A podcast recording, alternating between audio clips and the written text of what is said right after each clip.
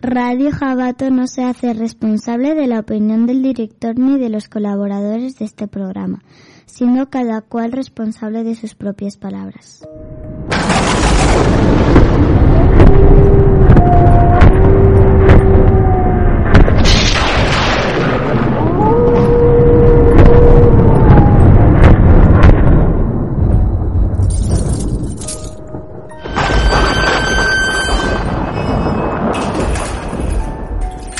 Hola criaturas, ¿estáis preparados para venir de visita a nuestros aposentos? Esta semana, junto a mi compañera Paula, os vamos a presentar a una de mis criaturas más temidas y más me gustan a la vez, los hombres lobos.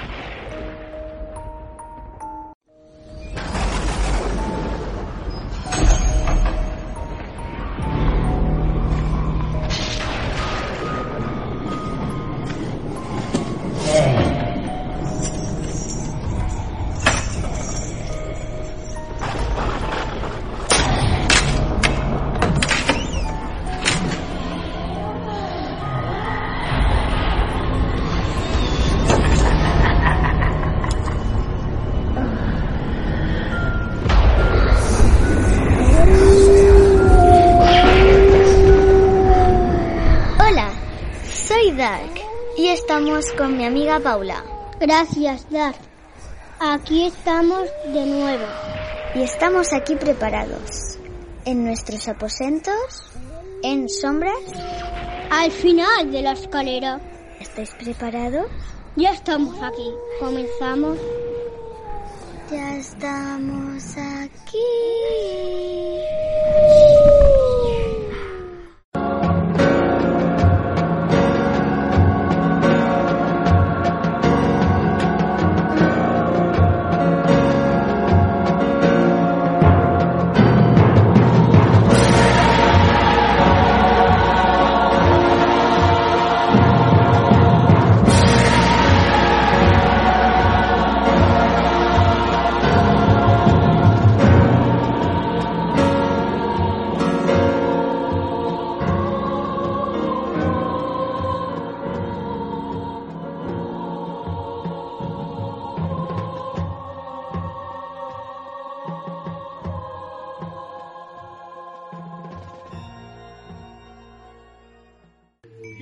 Licántropos son seres humanos que pueden transformarse en animales, total o parcialmente.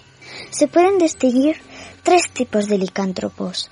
Licántropos auténticos, para los que la licantropía es un rasgo genético. Licántropos infectados, que su licantropía aparece al ser heridos por un licántropo auténtico.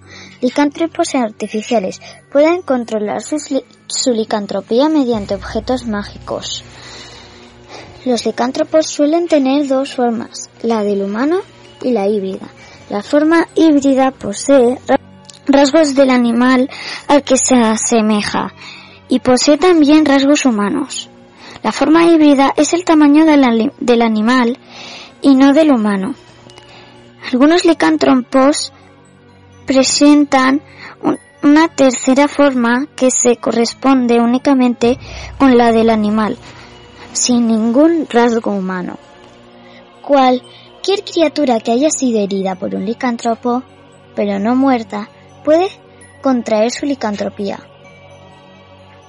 Los licántropos tienen absoluto control con su cuerpo, pueden cambiar de forma a voluntad y no sufren alteraciones con las fases de luna o la oscuridad.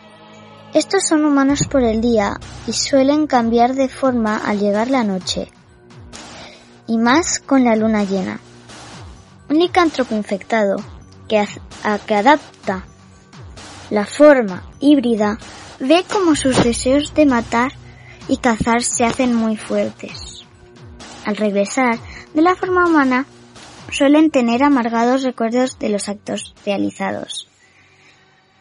En la forma híbrida o de animal, los licántropos solo son heridos por la plata o armas mágicas, ya que los demás objetos producen heridas que curan muy rápido.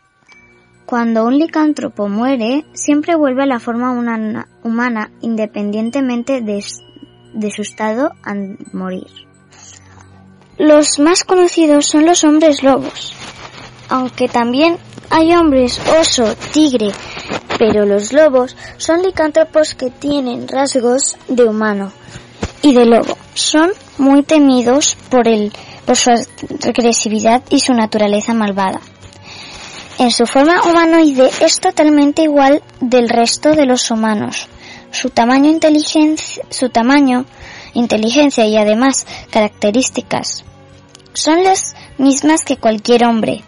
En su forma híbrida tiene características tanto de hombre como de lobo. Tiene el cuerpo cubierto de pelos, las piernas más cortas. La cabeza lobo, la cabeza de lobo, manos de humano y una cola corta. Puede andar a cuatro patas o erguido, erguido. La forma del lobo es totalmente idéntica a la de cualquier lobo común, de gran tamaño, excepto por sus ojos que brillan en la oscuridad. Los hombres lobo, en su forma híbrida, viven en, viven en manadas de uno o seis o siete miembros. Están formados por un macho, una hembra y los cachorros. Un hombre lobo solo puede ser herido por armas mágicas o de plata.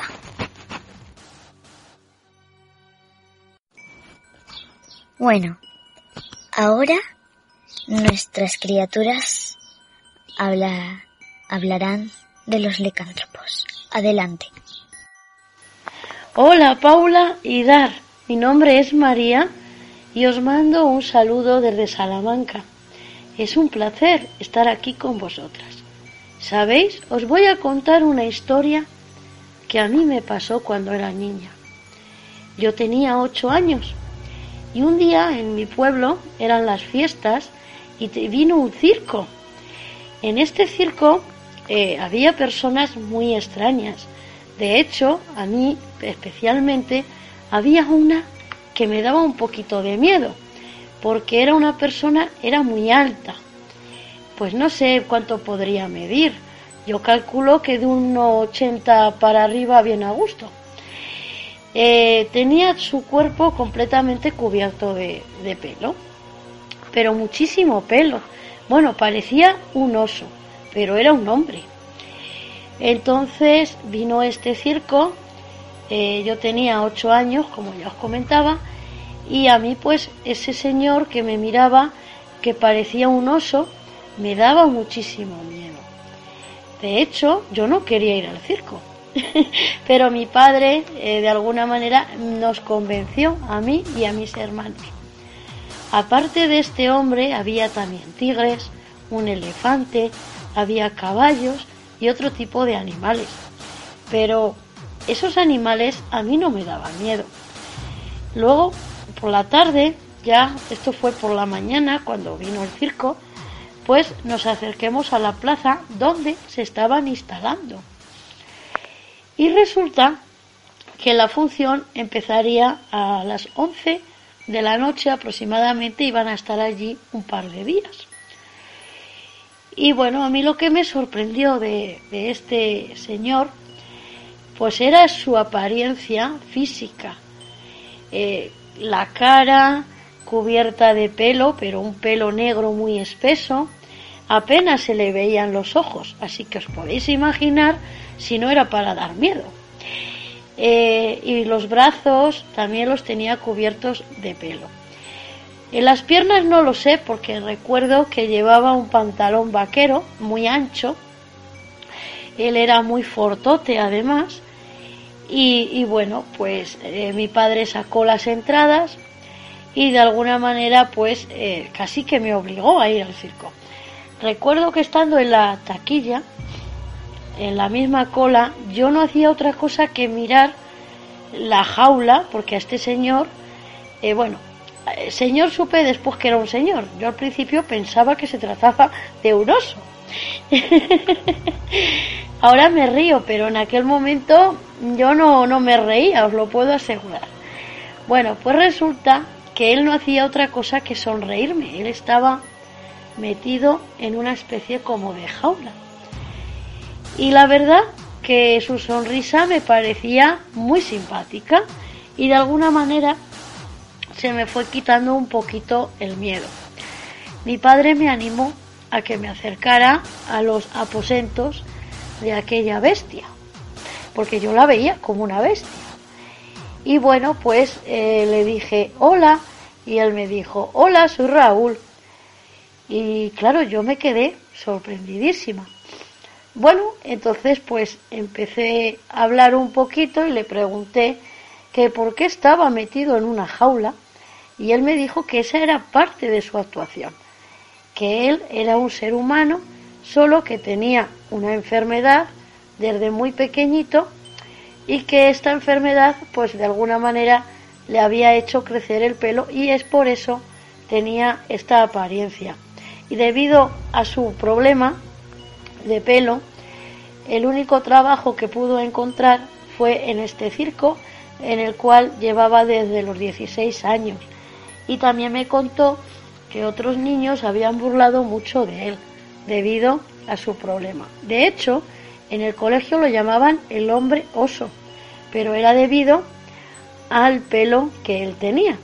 Entonces, como podemos comprobar, aparte de todas esas leyendas que hay acerca de los hombres lobo, de los hombres que aparecen osos y todo esto, a veces eh, cuando escuchamos esto simplemente se trataría de una enfermedad que algunas personas, la verdad que suelen ser pocas, suelen padecer. Yo aprendí ahí a no juzgar antes de conocer las cosas. Así que bueno, os quería compartir esta historia eh, para que de alguna manera también conozcáis que a veces cuando oímos decir que si el hombre lobo existe, los licántropos, que así los llaman, también a veces existen en la realidad, pero es debido, como te como os cuento, a una enfermedad. Pues nada, ha sido un gusto compartir con vosotras esta pequeña historia que a mí me sucedió cuando era niña y espero que no os pase a vosotras lo mismo. Y si os pasara, pues acercaros sin miedo y preguntarle, porque seguramente que las apariencias os estén engañando y no sea una bestia, sino una persona que está ejerciendo un trabajo tan digno como otro cualquiera. Un besote para las dos. Bueno, yo voy a contar una historia de un hombre lobo. Hace mucho, mucho tiempo, en Gran Bretaña, bajo el reinado del rey Alberto, Sajón vivía una hermosa muchacha de nombre Isolda. Tenía gran belleza y un buen corazón. Muchos hombres estaban enamorados de ella y querían casarse. Sin embargo, ella estaba enamorada del conde Haroldo, un noble muy apuesto que afortunadamente correspondía a su amor, y ambos tenían muchas ganas de casarse. Se querían mucho. Alfred, el administrador de las tierras del conde, pues cada vez que los veía, pues eh, tenía muchos celos porque él estaba muy, muy enamorado de ella. Entonces, un día que vio al conde algo pensativo, le preguntó si pensaba en Sigfrido. El noble Haroldo se quedó muy extrañado y con cara de susto le preguntó que qué sabía él de Sigfrido, que era su abuelo. Y dice, sí, sí, que su abuela eh, había hablado muy mal de él porque parece ser que había sido muy malo. Y se ve que una bruja le echó una maldición.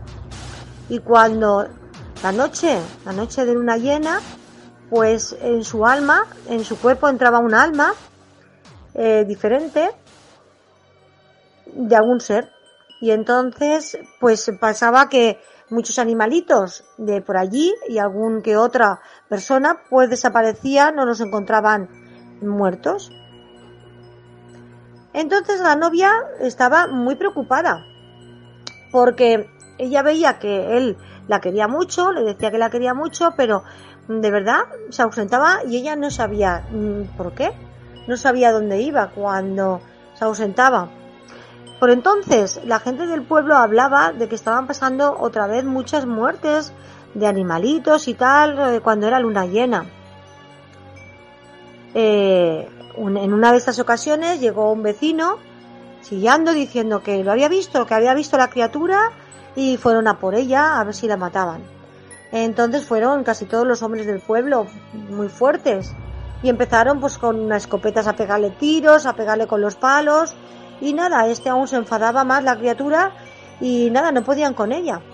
Hasta que un vecino, con una pistola, con una bala de plata, le dio en el corazón, le pegó un tiro y entonces se quedó muerto, encharcado en su sangre y allí lo dejaron. A la mañana siguiente mm, fueron a buscar el cadáver de, de la criatura. ¿Y cuál sería su sorpresa? Que el cadáver, el cuerpo, era del conde, del conde Haroldo. Así que esta es la historia del hombre lobo de Gran Bretaña. Bueno, espero que os haya gustado y desde aquí os mando un saludo a las dos. Un besito y seguir así, haciendo programa. Las sombras al final de la escalera.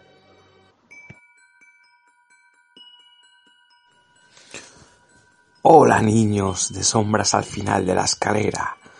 Hoy tenemos un relato muy especial porque estamos tratando el tema de los hombres lobo. Y hoy seguramente vaya a cambiar toda vuestra forma de verlos, porque antes pensabais que era fantasía y hoy os estamos relatando cuentos de auténtica realidad, de cosas que ocurrieron en el pasado. Yo quiero empezar por un cuento de un niño que se llamaba Jean Granier y era un niño como vosotros, un niño con tan solo 13 años. Yo, Álvaro, del canal Planeta Conspirativo, empiezo con mi terrorífico relato que fue real allá en el año 1553. Contaba Jean Granier de Aquitera, el niño licántropo con tan solo trece años, cuando escapó de los continuos malos tratos que le afligía su padre, un mísero trabajador agrícola del pueblo de San Antonio de Pisón, y no el hijo de un clérigo como él mismo afirmaba. El chico comenzó a correr febrilmente por los campos y bosques, cayendo en manos de distintos amos desempeñando singulares tareas para ellos. En diversas ocasiones le mandaron cuidar bien de los rebaños, propiedad de los granjeros de la zona, pero siempre era despedido por no cumplir las labores asignadas. La falta de capacidad para el trabajo de Grenier se debía a un profundo retraso mental. Su rostro estaba marcado por una acentuada fisionomía canina. Así sus mandíbulas sobresalían desmesuradamente al cuerpo y los colmillos debajo del labio superior. En la obra Tablao de Lis Constance se describe el proceso judicial orquestado contra Jean Granier en la corte del Parlamento de Burdeos, llevado por el juez de Chatillon y Baronia de la Ronchalais el 9 de mayo de 1603. La acusación estaba compuesta por tres testigos. Uno de ellos era Marguerite Pourier, de 13 años, la cual explicó a los presentes que estaba cuidando a los animales de Grenier, que le había confesado en numerosas ocasiones que se transformaba en lobo y que atacaba a niños y, comía su carne. El acusado confesó ante la corte que cuando tenía 10 u 11 años se fue con su vecino, el joven Pierre Dutiller, quien lo llevó al corazón mismo de la espesura arbórea. Una vez allí se encontraron con el señor del bosque, un enigmático hombre alto y ataviado con ropas oscuras y cabalgando en un caballo negro como el ébano. Los dos muchachos sintieron tal fascinación por aquella sombría figura que en un segundo encuentro le prometerían obediencia ciega. Aquella siniestra e imponente figura desmontó de su oscuro corcel y acercándose a ellos les besó con sus labios fríos para sellar el pacto ese pacto frío como la escarcha. definitivo como él, que le estatuó con su propia uña unas pezuñas muy profundas, muy unas marcas tenebrosas en sus piernas, tras la cual les dio una piel de lobo y un ungüento a cada uno. El señor del bosque les mandó frotarse todo su cuerpo con dicha pomada y después les instó a ponerse la piel del lobo. A partir de ese momento, ambos recorrieron toda la región transformados en licántropos, sembrando el pánico y la muerte por doquier. Durante esta sangrienta etapa desaparecieron quince de niños, uno de ellos era un hermano del propio Grenier. El joven retardado también declaró que en cierta ocasión entró en una casa enclavada en una aldea, de la cual no recordaba su nombre. Entre Saint Coutras y San Angale, Allí encontró a un bebé descansando plácidamente en su cuna. Se lo llevó al jardín y lo mordisqueó con voracidad, saciando así su hambre. Las obras del pequeño se las dio precisamente a un lobo. En la parroquia de Saint Antón de Pisón admitió haber atacado a una niña que estaba cuidando un rebaño de ovejas en las proximidades de la iglesia.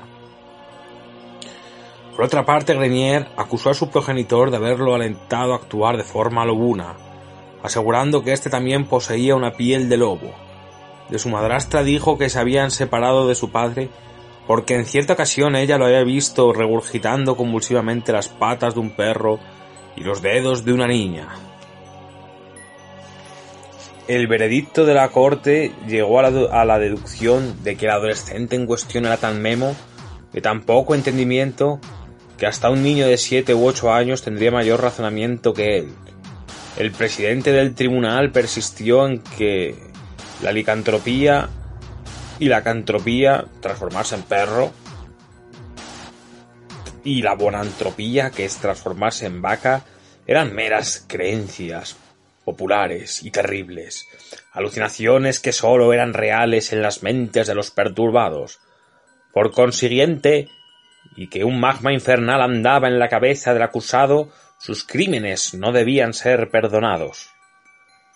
El 6 de septiembre de 1603, la Corte dictaminó la irrevocable sentencia, teniendo en cuenta todos los atenuantes expuestos anteriormente. El juez condenó al estolido joven al ser internado de por vida entre los muros del monasterio de Burdeos. Allí se le adoctrinaría sobre sus obligaciones morales y cristianas, y donde cualquier intento de huida sería castigada con la muerte. Durante su forzada reclusión, Grenier se negó a realizar cualquier tipo de ingesta de, alimentos preparados. En cambio, deglutía con gran avidez los crudos. Transcurrió siete años de enclaustramiento. El juez Pierre de Cran lo visitó, hallándolo sumido en un completo estado de arrelamiento, viviendo en condiciones penosas e infrahumanas. Su aspecto físico era de una delgadez extrema, casi cadavérica. Jean Grenier falleció, asfixiado en su propia condenación por prescripción judicial, con tan solo 20 años, un año después de la visita del magistrado. Bueno, niños, ¿qué os ha parecido la historia? Terrorífica, ¿verdad? Un niño como vosotros que pudo ser convertido en lobo mediante el señor del bosque. y ahora, niños, dejar que os cuente el último cuento sobre el hombre lobo. Este cuento es de Manuel Blanco Roma Santa y el oscuro pasajero. Bien, esto es un caso español. Muy cerca de vosotros, niños, posiblemente cerca de vuestra comunidad autónoma o incluso ciudad. Bien, aquí estamos hablando de Manuel Blanco Roma Santa vio a luz tras la oscuridad el 18 de noviembre de 1809, en la pequeña localidad de Regueiro, un pueblo situado entre Ourense y la provincia limítrofe con Portugal, municipio de Esgos. Hijo de Miguel Blanco y María Roma Santa.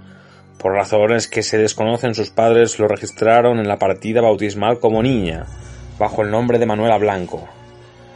Tras abandonar la escuela, se puso a las órdenes de su tío Ramón Roma Santa López, el cual le enseñó el oficio de sastre, así como el arte de producir jabones solubles y perfumes aromáticos.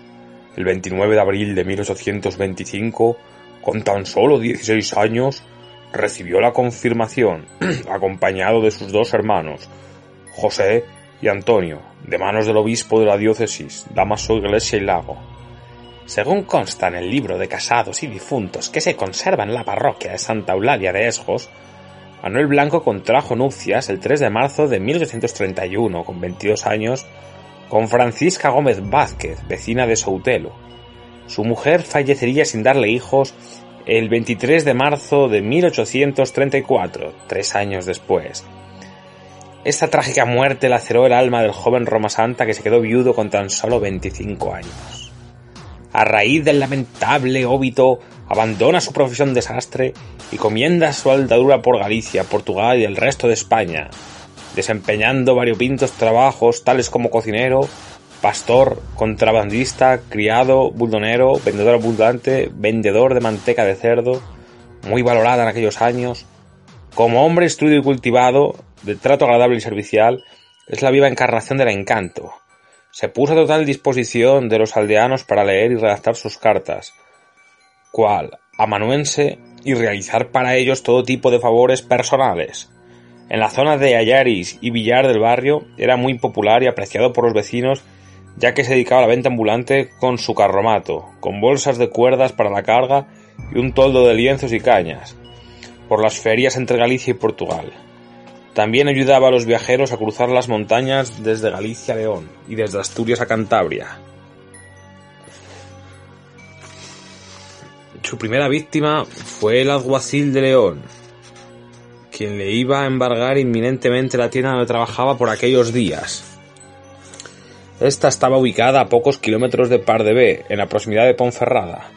Las autoridades eran el cadáver del oficial, por lo que el juzgado de Ponferrada, transcurrido 14 meses, condena a Roma Santa a 10 años de prisión, pero al no comparecer este se le declara en rebeldía, iniciando de inmediato su búsqueda y captura.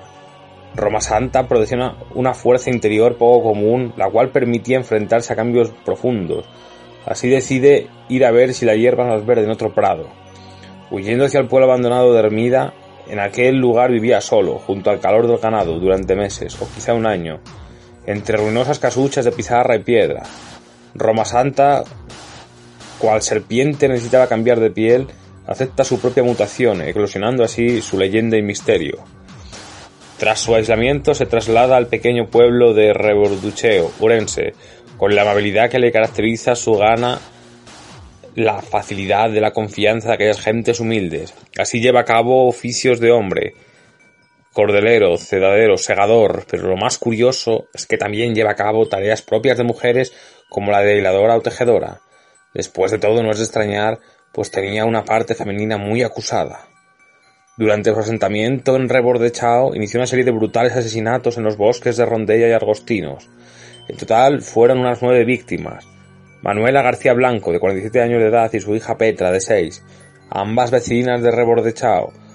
Manuela quería encontrar una buena casa para servir en Santander, ya que estaba recién separada del cónyuge y quería dejar de trabajar bajo el mandato de doña Brígida Aguiar, Roma Santa, utilizando sus recursos dialécticos, le aseguró que le había encontrado trabajo en dicha ciudad, ofreciéndose para hacerlos de guía, garantizándole, y eso sí era cierto, que poseía un asombroso don de la orientación y que sabía todas las sendas para abreviar el camino, que conocía bien todos los atajos de la tierra colindantes como la palma de su mano. Madre e hija fueron asesinadas en 1846 en la sierra de San Mamede, en lo más profundo del bosque. La misma suerte corrieron Benita García Blanco, hermana de Manuela de 34 años de edad, y su hijo Francisco de 10. Ambos fueron atrozmente asesinados en Corgo de Boy durante su trayectoria hacia tierras cántabras. Antonia Roao, de 37 años de edad, vecina de Berín, y su hija Peregrina, perdieron la vida mientras se trasladaban a Urense, en el tupido bosque de Asgorbias. José Pau, de 21 años de edad, transitó igualmente hacia la muerte cuando se desplazaba hacia la casa de un familiar en Asgorbias. Josefa García Blanco, hermana de Manuela y Benita, madre de José, fue también exterminada salvajemente en el mismo ominoso lugar que su progenitor. María Dolores, de 12 años de edad, fue masacrada en los frondosos bosques de Arredondella. Roma Santa, el cual tenía una inteligencia superior a la media para la época, vende sus artículos en Portugal y sus provincias, donde además de despachar manteca, también comerciaba con botones, agujas, peines, chucherías y baratijas, todo ello entremezclado con ropas y efectos personales de su propio panteón de víctimas. La desconfiada vecindad empezó a identificar prendas de vestir y demás enseres pertenecientes a sus familiares. Así María y Luis García, hermanos de Manuela, Benítez y Josefa, se percataron de que había unas piezas de ropa que eran de sus hermanas en posesión de una mujer llamada Ángela.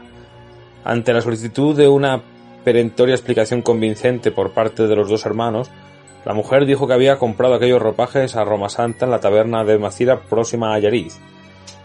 El buonero, viendo que el cerco se estrechaba, huye de Galicia hacia Castilla y León y Toledo, con un pasaporte falso en el que se hacía llamar Antonio Gómez, vecino de Noguera de Monterramo.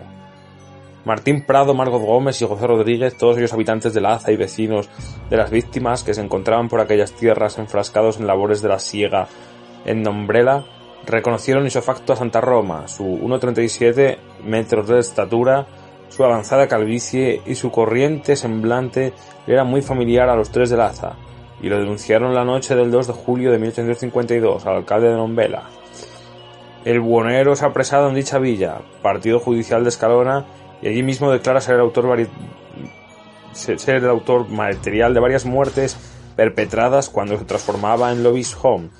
Dos semanas después de su detención es trasladado a la cárcel de Yaris, donde sería posteriormente juzgado.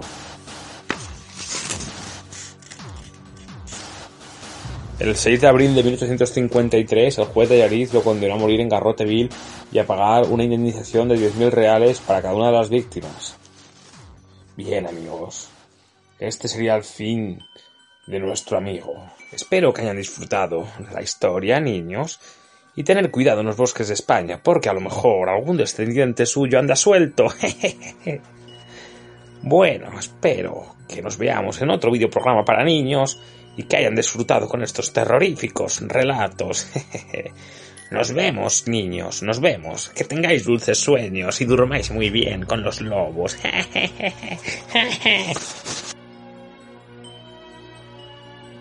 Hola, muy buenas, Dar, que soy Arnau de Barcelona y bueno, eh, mi opinión sobre los hombres lobo eh, sinceramente es que no existen por tres motivos principales. La verdad es que el motivo que me lleva a pensar que no existen principalmente es porque es imposible, digamos que se fusionen, por decirlo así, un hombre y un lobo. También es muy imposible que pueda transformarse de ser lobo a persona o de persona a ser lobo. Eso es muy, muy, muy imposible. Em, por otra parte, también decir que no hay pruebas, no hay pruebas físicas de que, de que existan. Eh, esta especie de, de monstruo o como le queráis llamar. Eh, no hay pruebas físicas que existan, ni fotografías, ni, ni agresiones, ni ningún tipo este, de estas pruebas que, que demuestren que sí que existen, ¿no? Bueno, eh, también decir que, que aparte de esto, aparte de esto, eh, este ser mitológico, en mi opinión, eh, se creó en, en un libro, alguna película, y de ahí salió de que igual existía y a mí eso me parece bastante eh, irreal. De forma que mi opinión es que no existen eh, este tipo de animales. Eh, nada más, muchas gracias eh, por contar conmigo. Les saluda Dante Troncoso desde Uruguay. Quiero dejarle un fuerte saludo a Dark y a Paula por el hermoso tema que eligieron para el programa de hoy. Licantropía, hombres lobo. Vaya a saber si existieron alguna vez. Por lo pronto, por estas tierras lejanas, la figura del lobizón es muy recordada y entendida por, por los pueblos. Los abuelos siempre nos comentaron alguna historia de algún lobizón, las abuelas también, en reuniones familiares, en cualquier ocasión, siempre había un lobizón en el pueblo dispuesto a acechar desde las sombras. Pero, ¿qué es el lobizón? La leyenda dice que el séptimo hijo varón o la séptima hija mujer eh, se transforman en luna llena, en el primer animal que ven en ese momento y como dicta la probabilidad aquí en el Río de la Plata, en el sur de América, eh, era muy común que el desgraciado se transforme en perro, porque el perro es el principal animal de nuestras sociedades y pueblos. También hay casos donde hubo alguna transformación en conejo, en caballo y hasta en cerdo. Quizás por esas latitudes eh, el lobo sea un personaje común, pero por aquí el lobo no, no existe, no es un, un animal autóctono y tampoco importado. Directamente no, no existe el lobo.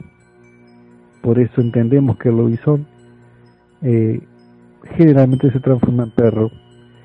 Es muy común que cuando un niño se enfade o una persona se enoje, eh, surja la exclamación de, ah, este ya se emperró, haciendo referencia a ese personaje testarudo, este, transformado. Vaya a saber si existen o no. Por lo pronto, hombres lobos aquí en el Uruguay nunca existieron, pero la leyenda dice que los lobisones están muy presentes. Saludas Dante Troncosos de Uruguay y buen programa para todos y todas.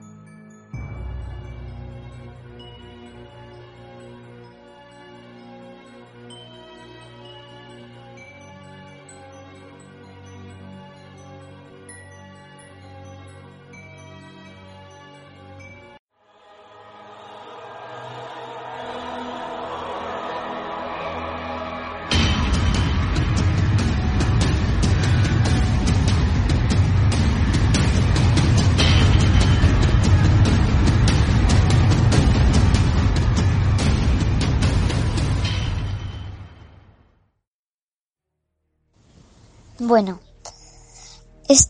ahora estamos con María de Crónicas Ufomis. María, ¿qué es Crónicas Ufomis? Hola Dar, lo primero, encantada de estar aquí contigo. Es un honor muy grande para mí que sepas que soy una de tus admiradoras y que tienes un gran futuro. Crónicas Ufomis es eh, la unión de dos pasiones que a mí me encantan, el misterio y la ufología. Pero en este caso, si te das cuenta, primero está UFO y después está MIS. UFO de alguna manera hace honor a la ufología y MIS, pues que a María le gustan diferentes tipos de temáticas aparte del misterio. Me encanta también escribir, eh, redactar relatos, narrar pequeñas crónicas y por eso nació Crónicas Ufomis. Pero debes de saber que este nombre de Crónicas Ufomis fue el definitivo después de estar escogiendo entre otros nombres. Primeramente fueron crónicas ufológicas, pero claro, me faltaba algo ya que en esa otra parte solo nombraba a la ufología y de alguna manera cuando narraba algo de misterio me sentía extraña, sentía que me faltaba una parte muy importante y un día, haciendo una de estas crónicas, pues se me ocurrió este nombre y así empecé. ¿Qué te parece, Dar? ¿Y por qué te gusta las cosas del misterio y de los ovnis? Bueno, pues te voy a comentar que desde pequeñita he tenido algunas experiencias eh, extrañas, sobre todo soy una persona muy sensible, eh, he tenido muchos amigos imaginarios, para que lo entiendas de esta otra manera, y bueno, pues era la niña rara, digo rara porque muchas personas no me entendían. Eh, hablaba sola, bueno, pensaban que hablaba sola, pero en realidad estaba hablando con, con otras almitas que me visitaban y bueno, de ahí, de ahí, de alguna manera ya empecé a tener este tipo de contacto eh, con estas entidades y me empezó a fascinar todo esto. Eh, así que bueno, esto contestaría eh, tu segunda pregunta y bueno, el tema ufológico es porque también he tenido algunas experiencias y de alguna manera cuando escuchaba algún caso en concreto y me quedaba con ese testimonio, me daba muchísima tristeza que este fuera olvidado después o simplemente que no se volviera a hablar de ese tema o que se dejara de investigar, ya que si nos damos cuenta, muchos casos ufológicos quedan a medias o simplemente quedan ahí, eh, perdidos en el olvido y recordados muy de vez en cuando. Entonces, eh, María aquí pues empezó a recolectar un poquito de aquellos casos y a traerlos a Crónicas Ufomis, pero anteriormente eh, Dar también he participado en otras plataformas. Eh, vas a encontrar muchísimas crónicas ufológicas de María en Alerta OVNI 2012, por nombrarte alguno de ellos.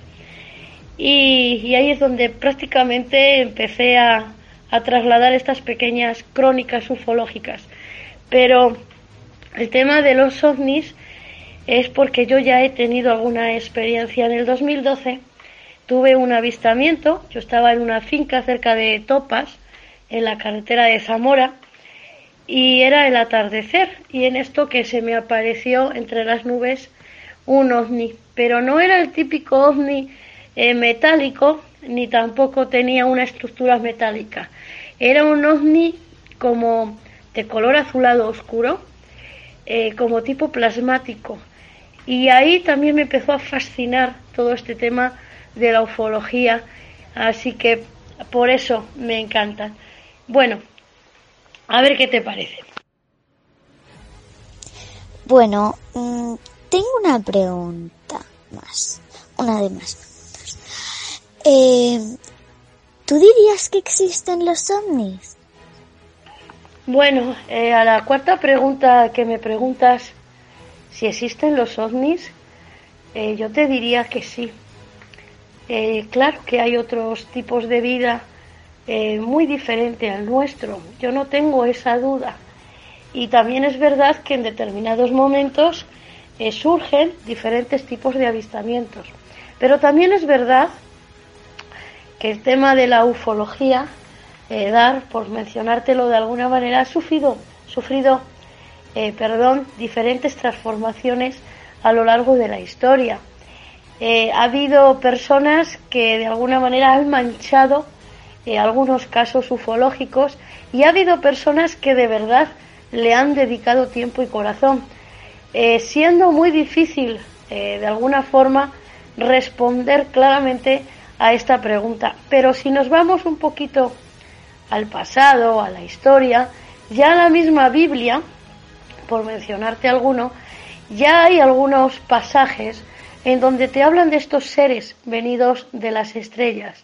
Por lo tanto, eh, para mí sí existen. De hecho, también en algunos jeroglíficos, eh, cerca de las pirámides y demás, podemos ver algunos grabados en donde esas eh, civilizaciones antiguas dejaron escrito lo que ellos eh, percibieron en aquella transición.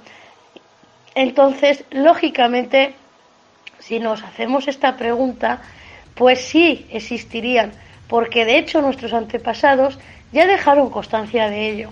Solamente tenemos que echar una mirada al pasado y, y entretenernos e ir mirando las diferentes civilizaciones que han existido y nos daremos cuenta de que en sus grabados, en sus pinturas rupestres y todo esto podemos encontrar la figura del ovni. Así que para mí, eh, Dar, claro que existen.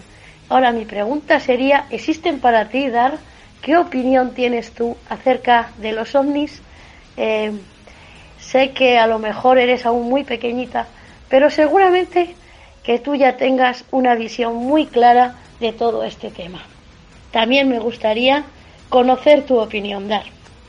Y bueno, Dar, también te voy a contar que tengo también una serie de experiencias de hace muchos años que vengo investigando y es esa conexión con esas orbes, esas esferas lumínicas que a veces eh, muchas personas han podido encontrar en las fotografías. Eh, yo a partir del 2012 empecé a verlas más claramente sin necesidad de utilizar ningún tipo de cámara. Eh, vi que algunas de ellas eran de diferentes colores e incluso eh, hice una pequeña clasificación. Hay unas que tienen todos los colores del arco iris y las llamé orbes arco iris. Luego hay otras que tienen una geometría muy bonita con formas de caracol, también puedes encontrar eh, algunas que tienen una numeración en su interior, otras eh, que parece que tienen como seres. Y la verdad que es un mundo muy interesante que en algún momento me gustaría compartir también con sombras al final de la escalera.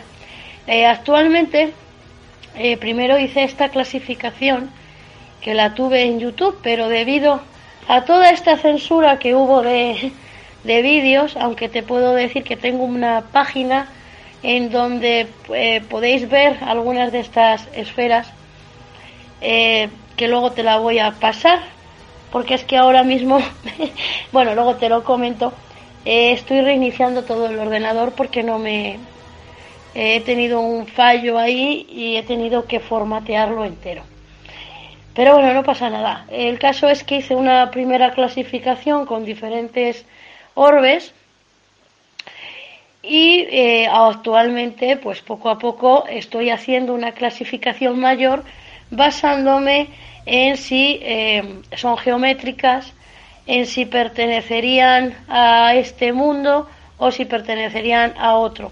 ¿Qué quiero decir con esto? Pues que algunas de estas esferas simplemente son vehículos que utilizarían otras entidades para poder estar entre nosotros mientras que otras pertenecerían a la Tierra como seres elementales.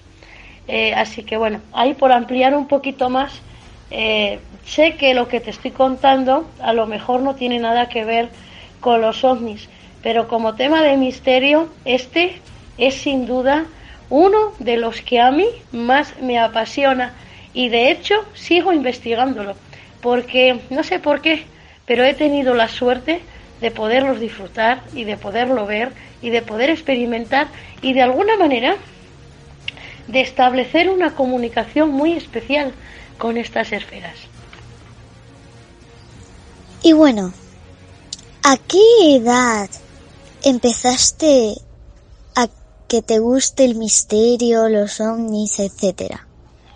Bueno, pues empecé, pues mira, eh, dar, a mí me encanta comunicarme, me gusta mucho el tema de, la radio, me gusta muchísimo pues toda esta manera de comunicación.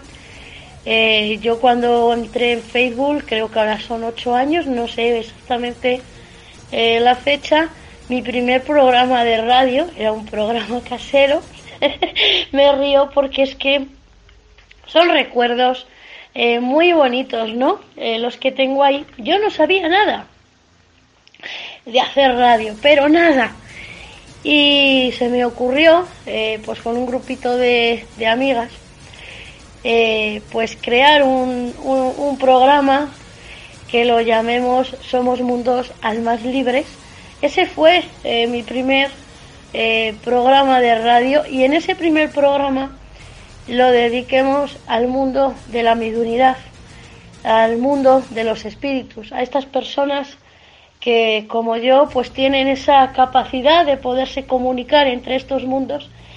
Y, y bueno pues hicimos algún programa. La verdad te, te soy sincera eh, escuchando aquella grabación a cómo lo estoy haciendo actualmente veo que, que he avanzado muchísimo no pero aquel primer programa de radio que hicimos un grupo de cuatro amigas fue de alguna manera la salida para seguir desarrollándome, aunque tuve parones debido a problemas de salud, entre otras cosas, y bueno, y como soy persona que trabaja en el campo también hemos tenido que hacer algunos traslados y ha habido ahí pérdidas de comunicación y demás, pero siempre retomaba.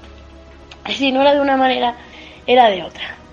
Eh, así es como empecé primeramente con aquel eh, programa de radio.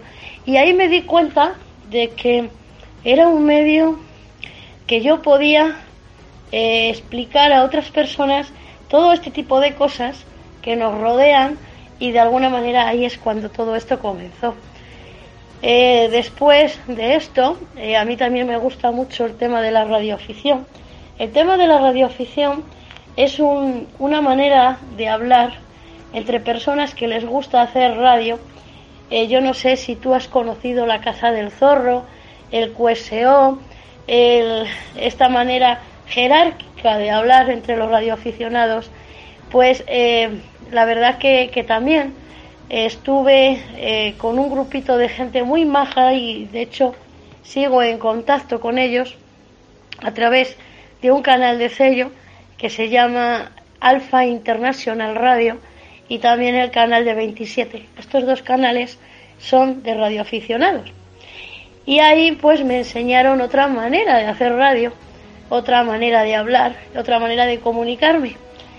Eh, así que bueno, eh, ¿Por qué empecé a difundirlo? Bueno, antes de, empezar todo esto yo no tenía mucha experiencia en tema de cómo crear canales de IVOS ni nada de esto. De hecho, mi canal de IVOS lo creé en el 2016 y debido a estos eh, parones, pues eh, hay muy poquitos audios si te das cuenta, porque yo realmente estaba colaborando con otros programas como por ejemplo Alerta OVNI, estos canales de radioaficionados y luego ya pues eh, una vez que he estado estable pues ya me he dedicado más a mi canal. Actualmente estoy haciendo entrevistas, estoy recogiendo testimonios y la verdad que estoy muy contenta. Eh, tampoco sabía editar, estoy aprendiendo y bueno, espero eh, que poco a poco poder ir mejorando toda esta eh, manera y sobre todo esto que a mí me apasiona, porque para mí esto no es un trabajo, es una pasión que te tiene que gustar para hacerlo.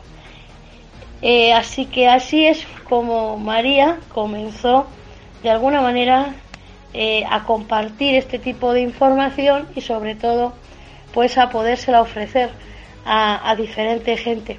Mira, te voy a contar otra anécdota te vas a reír. Yo sé que te vas a reír.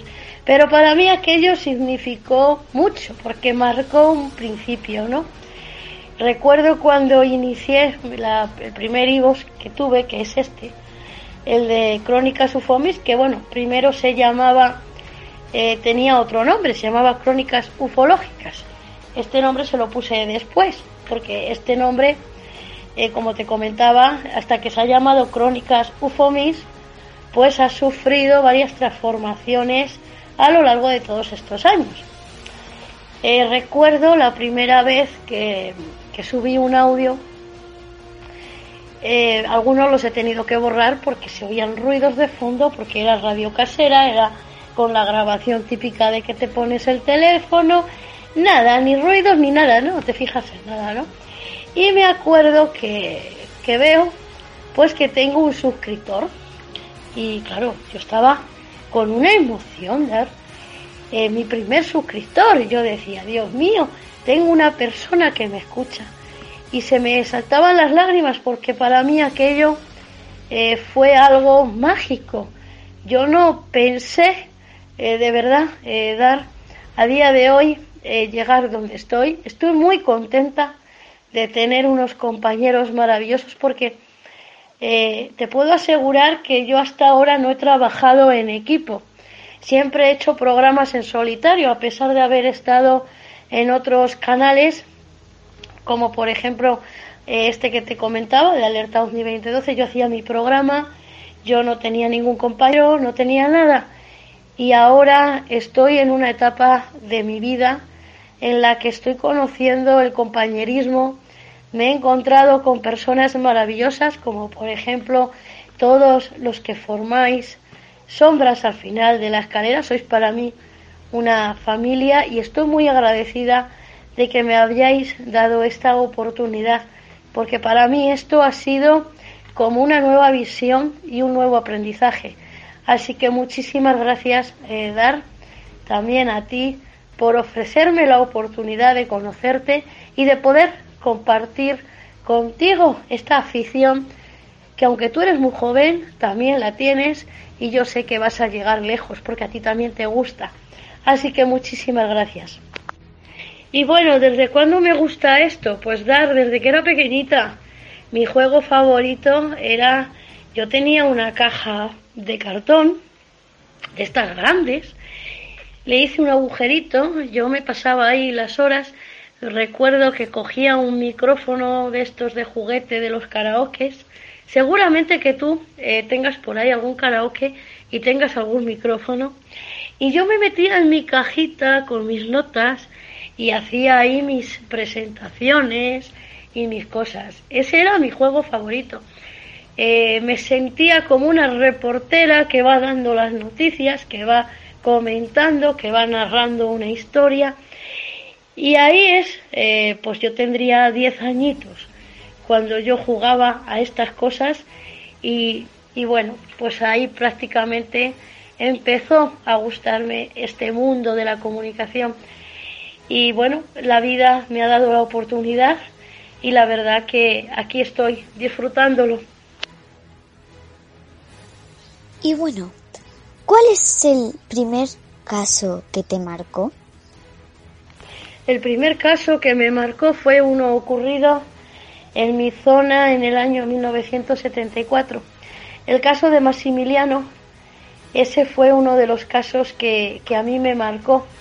Y también el caso de Manises, ocurrido en Valencia, en donde estos pilotos, esas grabaciones que se escucharon después, que hasta hace poco no se han podido escuchar, esos fueron dos de esos casos que a mí me conmocionaron, ¿no?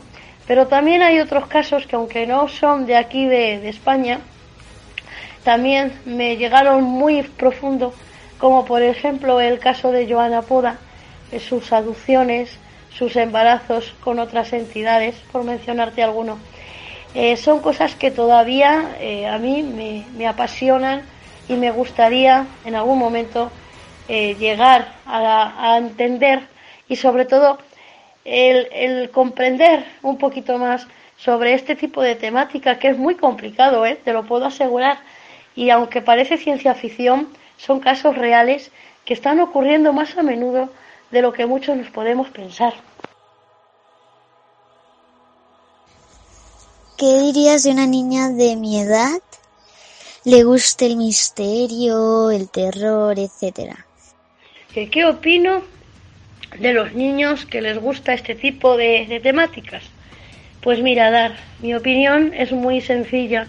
Opino que son niños que tienen eh, que tienen una mentalidad muy abierta, que son capaces de entender y de alguna manera también son niños que son nuestro futuro, son nuestros futuros divulgadores.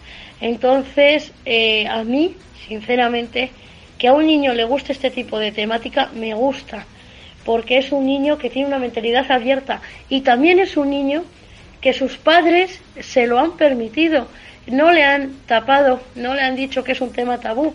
Antes hablar de estos temas estaba prohibido eh, ahora no, ahora hay una mentalidad abierta y cada vez es más frecuente hablar en nuestras casas con nuestros hijos de este tipo de temáticas y de alguna manera a mí me, gusta esa libertad de, poder expresar y de poder hablar de estos temas eh, ampliamente y sin pelos en la lengua, como decimos aquí en mi tierra, ¿no?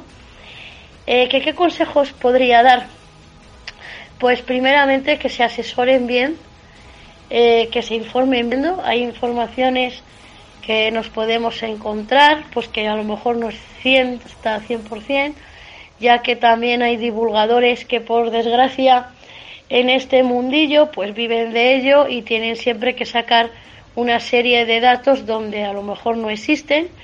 Entonces mi, mi, mi consejo es que vayan siempre a esa primera fuente en donde van a encontrar toda la información, que contrarresten todo y que investiguen. Y después que se hagan su propio resumen y se queden con lo más importante del caso. Y sobre todo que presten atención a los testimonios de esas personas, que al fin y al cabo es lo más importante, en este tipo de temáticas y muchas veces ni siquiera se presta atención. Nos fijamos más en los objetos que en el testimonio y en estos casos cuando hay un testimonio, cuando ha tenido ese contacto, es muy importante porque ese contacto, esa persona te está dando una serie de datos que a lo mejor el objeto en sí no te está diciendo más, pero esa persona sí. Y realmente eh, también pediría a todos los psicólogos, a todos aquellos que intentan de alguna manera eh, tachar a estas personas eh, de, locas o dementes, pues que por favor que se lo tomen más a serio y que es verdad que hay cosas en la vida que no tienen explicación y estos sucesos serían uno de ellos. Eh, por lo tanto, eh, mi consejo es que escuchen atentamente a los testimonios y que no hagan una opinión sin haber escuchado claramente todo lo que tengan que decir. Muchos de ellos, además, les quedan secuelas eh, psicológicas. Cuando hablamos de un caso de adopción, suelen quedar secuelas muy importantes. Entonces, eh, creo que, que si encima de que te cuentan su experiencia, su testimonio, hay que prestarles un poquito más de atención. Ese es mi, mi consejo. Bueno, muchísimas gracias María eh, espero volver a darte una entrevista, volver a verte en el programa. Muchas gracias. Bueno, Dar, pues ha sido un placer estar aquí en tus aposentos. He disfrutado mucho de tu compañía y estoy muy, pero que muy contenta de haber podido hablar abiertamente contigo de toda esta temática. Eres una niña con una mentalidad muy abierta te voy a pedir que no cambies y que sigas así siempre, con esa sonrisa y con esas ganas de seguir aprendiendo y conociendo. Y sobre todo, de esas eh, manera tuya que tienes que tan, canta también el terror, el cual también eso dice mucho de ti. Eres una niña muy valiente. Así que muchísimas gracias y hasta pronto.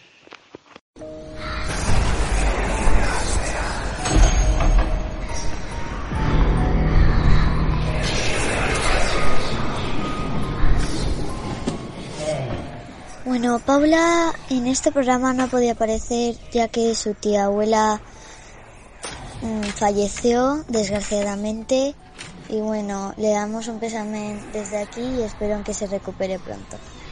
Unos besitos.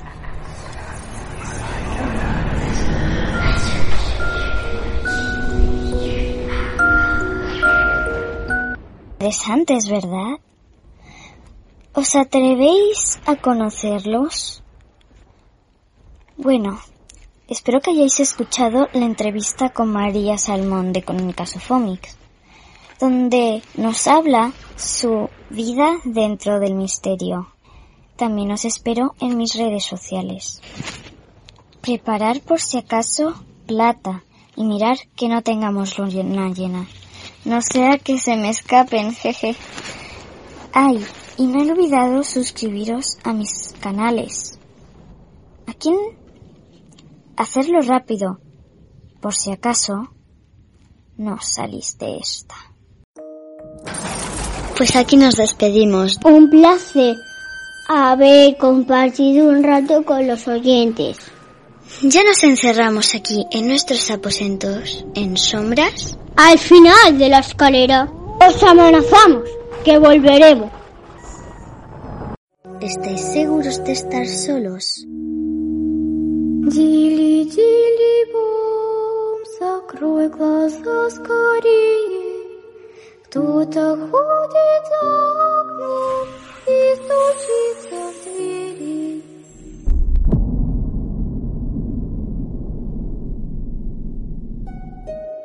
Дили, дили, бом, кричит ночная птица.